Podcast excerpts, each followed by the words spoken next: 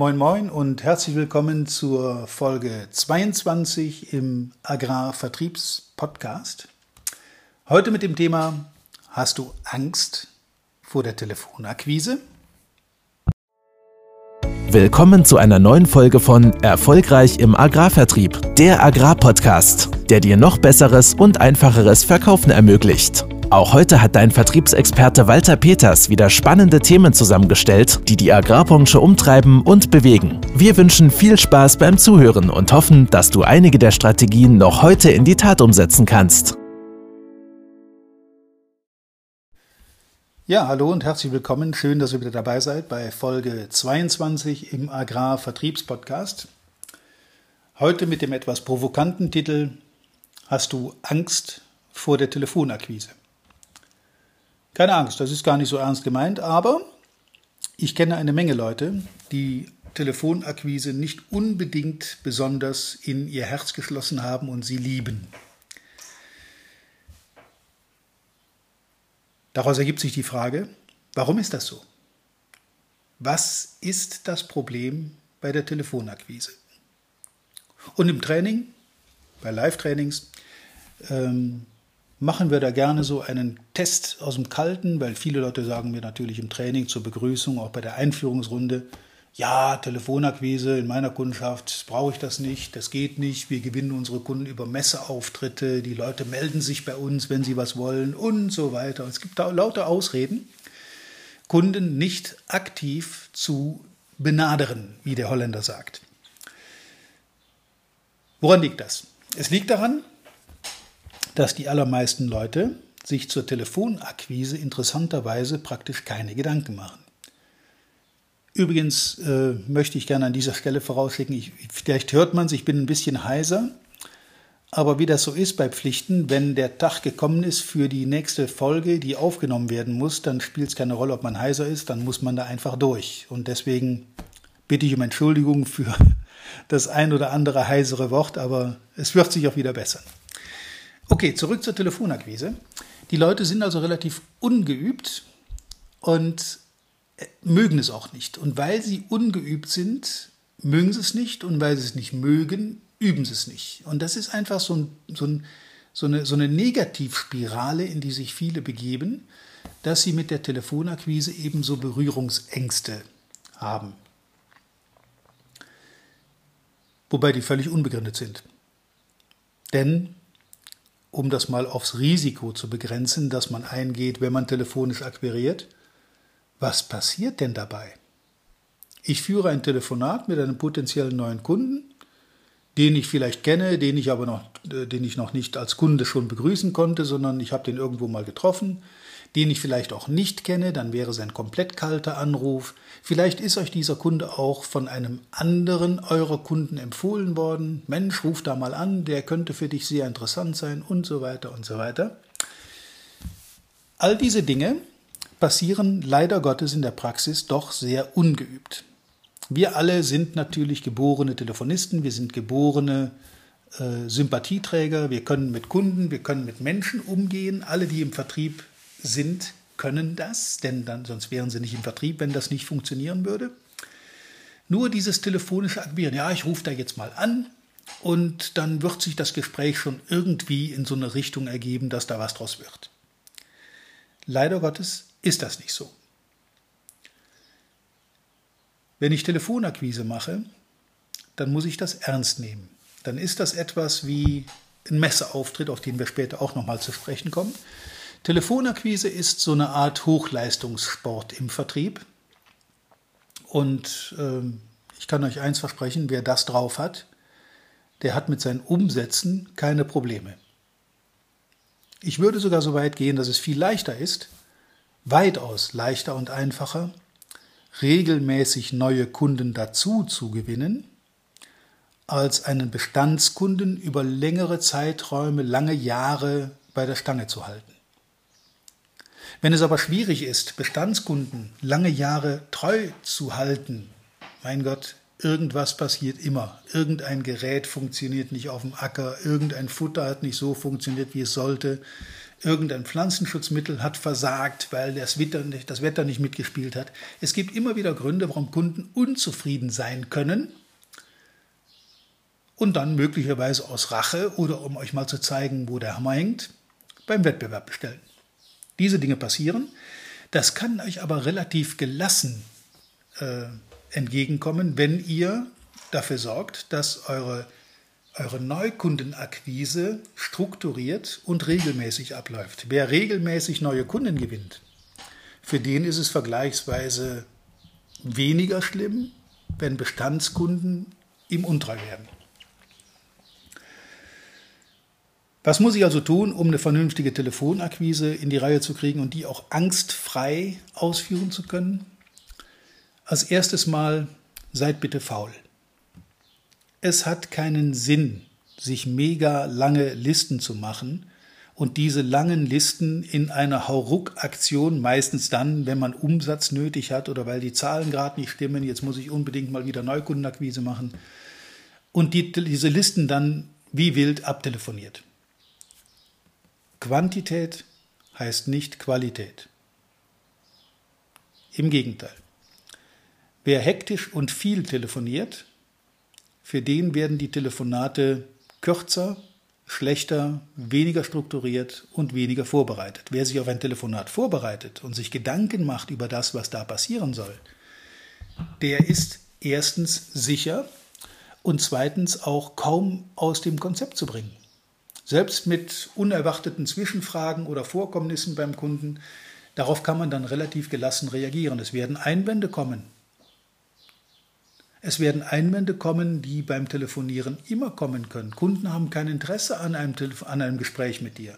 Kunden sind bereits gut versorgt. Kunden haben jetzt keine Zeit und wollen sich auch nicht mit diesem Thema beschäftigen. All das kann passieren. Aber ganz ehrlich, man kann sich auf all diese Punkte wunderbar vorbereiten. Nochmal zurück zu den langen Listen. Was ist dann die richtige Alternative? Der richtige Weg ist, wir nennen das in unserem Trainerkollegium minimale Kontinuität.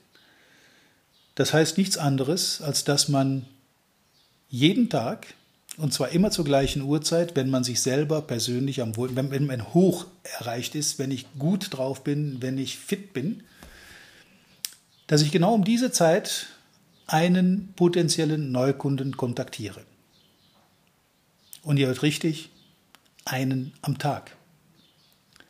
Warum betone ich das so? Mancher wird sagen, ich brauche aber wenigstens 20 neue Kunden. Ja, das ist richtig und das ist auch lobenswert, wenn man so ein Ziel hat. Aber 20 neue Kunden gewinnt man nicht, indem man schlecht telefoniert. Und nochmal zurück zu der, zu der Möglichkeit, diesen, ähm, dieses Telefonat als minimale Kontinuität auszuführen. Das heißt nämlich nichts anderes, als dass ich jeden Tag ein Telefonat führe und dieses eine Telefonat mit Vorbereitung mit einem potenziellen Kunden schnell zum Ergebnis bringen kann.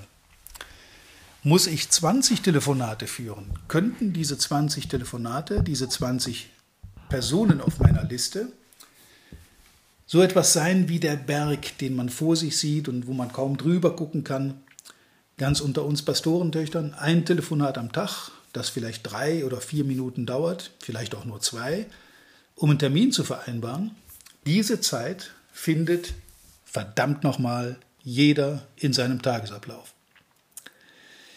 Und wenn ich das kontinuierlich tue, die Aussage war ja minimale Kontinuität, dann heißt das, dass ich jeden Arbeitstag des Jahres mindestens einen potenziellen Kunden anrufe. Und am Jahresende, bei einer normalen Arbeitsbelastung in der Agrarbranche, sind das 220 Tage, die man arbeitet. Und wenn es nur 200 sind, ist es auch okay. Und ich habe also dann 200 potenzielle neue Kundenkontakte gelegt per Telefon. Nicht jeder davon wird ein Termin werden. Muss auch gar nicht sein. Bei einer schlechten Quote von nur 10% Erfolgsquote am Ende, die dann wirklich Kunde werden, rechnet selber, 200 Neukunden akquiriert, wenn nur 10% davon Kunde werden, dann habt ihr ziemlich exakt 20 neue Kunden pro Jahr gewonnen. Das ist genau das Ziel, was ihr euch ja selber vorgenommen habt. Hintergrund des Ganzen ist, beim Telefonieren muss man seinen inneren Schweinehund überwinden. Genauso wie beim Training für einen Sport. Äh, wenn jemand ungeübt ist, einen Marathon laufen will, dann ist das natürlich machbar.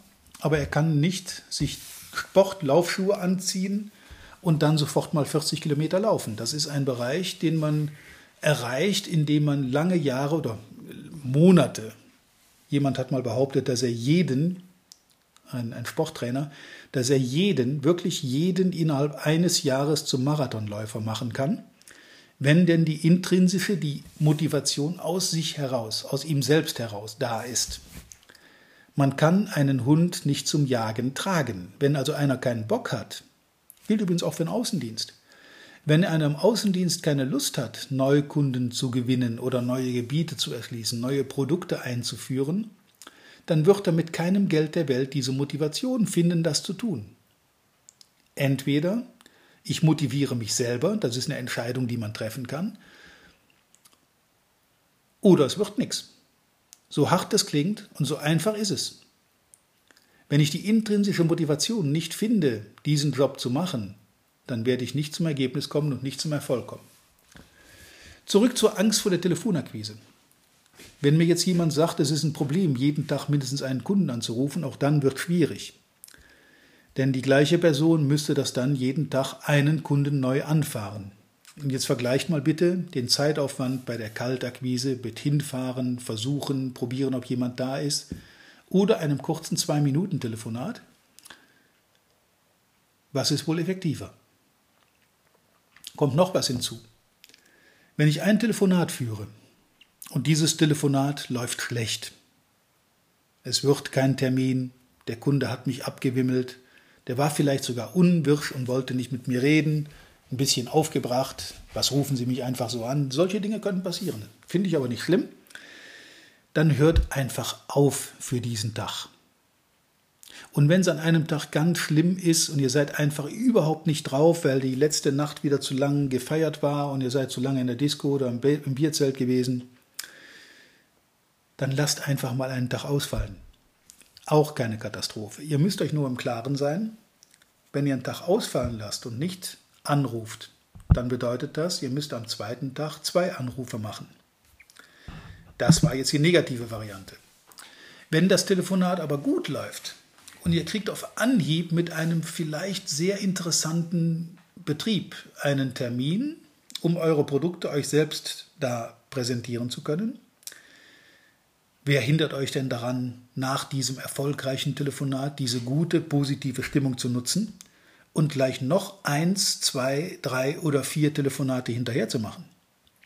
Und wenn ihr vier oder fünf Telefonate hintereinander in einer guten Stimmung gemacht habt, dann werdet ihr am nächsten Tag damit weitermachen.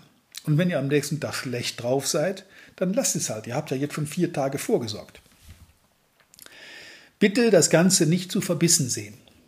Denn diese Verbissenheit, die ist es, die Telefon Telefonakquise am Ende erfolglos und schwierig macht. Und nach kurzer Zeit hat man dann plötzlich keine Lust mehr, das zu tun. Man braucht natürlich so eine gewisse Frusttoleranz. Die Chance auf eine Absage bei einem Neukunden, keinen Termin zu kriegen, ist mindestens so hoch wie einen Termin zu kriegen. Also die Chance ist 50-50, 30-70, 80-20, je nachdem, wie man telefoniert. Und jetzt kommen wir zum nächsten sehr wichtigen Punkt. Entschuldigung für meinen Husten, aber die Heiserkeit ist noch nicht weg. Jetzt kommen wir zum nächsten wichtigen Punkt, der da eine große Rolle spielt. Ihr braucht eine Strategie, ihr braucht einen Ablaufplan. Ein gutes Akquise-Telefonat besteht aus einer gezielten Begrüßung, aus einer Frage, ob der Gegenüber überhaupt gerade einen Moment Zeit hat für euch, dann aus einem gezielt gut formulierten Eröffnungssatz, aus dem hervorgeht, was ist der Grund eures Anrufes? Was hat der Kunde davon? Ist er damit einverstanden, sich mit euch zu diesem Thema zu treffen? Ihr müsst ihm also schon eine Wurst hinhängen, damit er sieht, was er davon hat. Der Idealfall wäre, dass dieses, äh, dieser angerufene Kunde, euer Gegenüber, euer Gesprächspartner, so neugierig wird, dass er unbedingt mehr wissen will und noch besser so ein bisschen auch eine gewisse Angst bekommt, dass er etwas Wichtiges verpasst, wenn er nicht mit euch redet. Wie er das verpackt, kann man im Training sehr, sehr schön formulieren und vorbereiten. Und dann fehlt eigentlich nur noch, wenn das jetzt in der Struktur so mal vorformuliert ist, nur noch der Umgang mit den normalerweise immer auftretenden fünf verschiedenen Kontakteinwänden, die kommen können, wie ich habe keine Zeit, ich habe kein Interesse, ich bin schon gut versorgt, schick mir erstmal Unterlagen zu oder melde dich einfach in drei Monaten nochmal. Das sind so die typischen Einwände, die da kommen können. Und auch auf die kann man sich natürlich vorbereiten. Wenn ich weiß, was von der anderen Seite als Einwand formuliert wird, vorgebracht wird, dann kann ich mich natürlich umso besser darauf vorbereiten, wie gehe ich denn damit um. Bitte verabschiedet euch beim telefonischen Akquisegespräch davon, etwas verkaufen zu wollen. Es geht ausschließlich und maximal darum, die Person gegenüber anschließend persönlich zu treffen. Fangt auf keinen Fall an, in so einem Akquisegespräch Details zum Produkt zu eruieren, in eine Fachdiskussion euch einzulassen. Der Kunde wird fragen, ja, worum geht es denn genau? Dann habt ihr schon den ersten Ansatz zu sagen, um Ihnen das genau auseinanderzulegen, schlage ich einen Termin vor am Montag oder Mittwoch in der kommenden Woche, wann passt es Ihnen besser. Merkt euch solche Formulierungen, legt euch selber welche zurecht, schaut euch die, die potenziellen Einwände an, die beim Akquirieren kommen können. Übrigens können die alle, die ich gerade genannt habe, natürlich auch eingesetzt werden bei einer Kaltakquise. Auch bei einer Kaltakquise brauche ich eine Begrüßung. Ich muss ihm schnell und kurz erklären, was er davon hat, wenn er sich jetzt kurz Zeit für mich nimmt. Er wird Einwände vorbringen, die ich aufheben muss, etc. pp. Man kann also durchaus zwei Fliegen mit einer Klappe schlagen. Wenn ich eine gute Telefonakquise-Strategie habe, eine Struktur für mich zurechtgelegt habe, kann ich die natürlich auch benutzen, um Kaltakquise zu betreiben. Alles in allem der einfachste Weg, der zeitsparendste und erfolgversprechendste Weg in einem Gebiet, in dem ich praktisch noch keine Kunden habe und neue Kunden gewinnen möchte, ist und bleibt die Telefonakquise. Der Königsweg des Ganzen wäre das Empfehlungsmanagement, da kommen wir in einem späteren Podcast nochmal drauf zurück. Aber wenn ich keine Kunden habe, dann habe ich natürlich auch niemanden, der mich empfehlen könnte. Deshalb braucht man zunächst mal eine Akquise, kalt oder Telefon, ist mir jetzt erstmal egal. Hauptsache, man macht was in der Richtung. Und sobald die ersten Kunden gewonnen sind, kann man ins Empfehlungsmanagement übergehen. Darauf kommen wir dann später nochmal zurück. Ich wünsche auf jeden Fall jetzt schon mal viel Erfolg, viel Spaß und vor allen Dingen reiche Kundenernte mit dem Thema Telefonakquise. Bis zum nächsten Mal. Tschüss. Vielen Dank, dass du heute wieder dabei warst. Wir hoffen, du hattest genauso viel Spaß wie wir. Wenn dir gefallen hat, was du gerade gehört hast, dann war das erst der Anfang. Denn auf walter-peters.de-termin erhältst du kostenlos und unverbindlich ein Beratungsgespräch mit Walter. In diesem 30-minütigen, völlig kostenfreien Erstgespräch erarbeitet Walter mit dir einen Schritt-für-Schritt-Plan, den du direkt anwenden kannst. Du lernst zum Beispiel, wie du deinen Umsatz innerhalb weniger Wochen deutlich steigerst, wie du mehr Neukunden für dich gewinnst und deine Verkaufsgespräche erfolgreich abschließt. Da Walter immer nur eine begrenzte Zahl von Anfragen bearbeiten kann, warte nicht zu lange. Denn Fakt ist, wer weiterkommen will, braucht einen Experten. Walter hat mit über 40 Jahren im Vertrieb und 15 Jahren als Trainer schon zahlreichen erfolgreichen Unternehmen dabei geholfen, ihre Umsätze massiv zu steigern und Kundenverhandlungen deutlich zu vereinfachen. Wenn du also wissen willst, ob du für ein Erstgespräch in Frage kommst, geh auf walter-peters.de-termin und fülle das Formular aus. Bis zum nächsten Mal bei Erfolgreich im Agrarvertrieb, der Agrarpodcast. Wir wünschen dir reiche Ernte.